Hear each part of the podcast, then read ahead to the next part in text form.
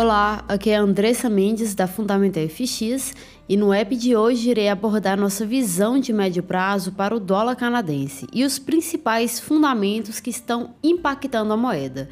E assim como o dólar australiano, que já foi abordado no podcast anterior, o dólar canadense também é uma moeda beta ou pró-cíclica. No caso do dólar canadense, ainda temos uma característica interessante: a moeda está cada vez mais correlacionada com o petróleo e por isso chamamos de petromoeda. Mas vamos para os fundamentos. E em setembro tivemos a reunião do Banco Central do Canadá, que foi dentro do consenso e não fornecendo nenhuma nova informação ao mercado. E resumindo, o banco reconheceu que os bloqueios realmente impactaram mais do que o esperado a economia, mas também acredita que seja temporário e espera um crescimento sólido esse ano ainda. E além disso, acredita que a inflação deve continuar alta, mas considera de natureza transitória.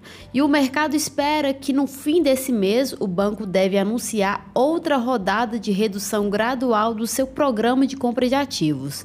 E isso deve dar mais suporte à moeda, sendo um dos países do G10 pioneiros no caminho do aperto monetário. E se tratando do quadro de correlação com o petróleo, que é um importante catalisador para a força ou fraqueza da moeda, o petróleo vem de um rally de alta surpreendente e seus movimentos vêm sendo impulsionados pela reação de oferta e demanda, as expectativas econômicas que estão melhorando, inflação crescente, entre outros.